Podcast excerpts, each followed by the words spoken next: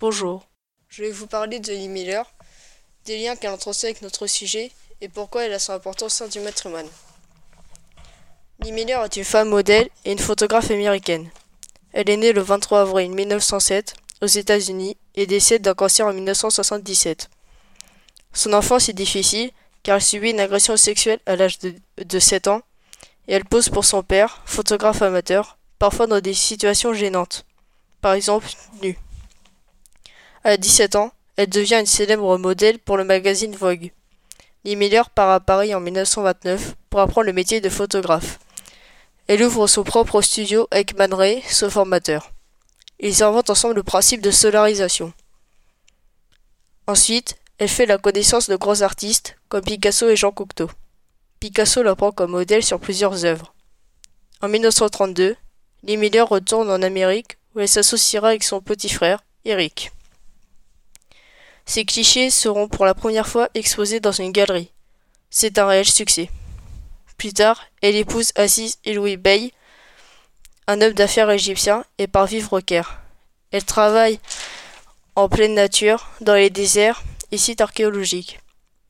En 1937, Lee retourne à Paris et rencontre l'écrivain Roland Penrose. Il s'installe à Londres juste avant la Seconde Guerre mondiale. Elle devient correspondante de guerre en 1942. L'idée est d'éduquer les femmes à la guerre à travers tous les magazines.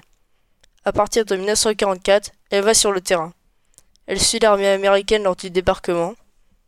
Elle est l'une des premières photographes à prendre des photos de camps de concentration et d'extermination.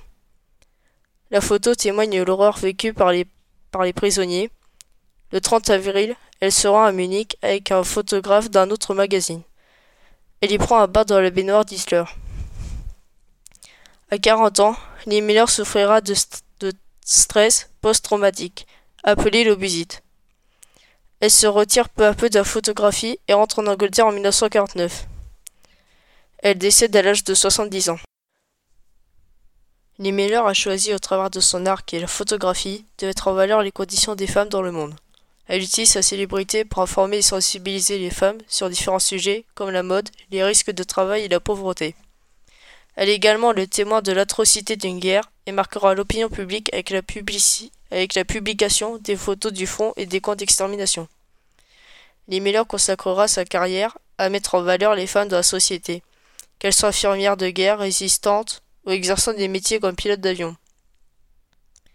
Miller est un personnage important au sein du matrimoine, car c'est une femme engagée. Elle a mis sa célébrité au service de la place des femmes dans la société. C'est une femme courageuse.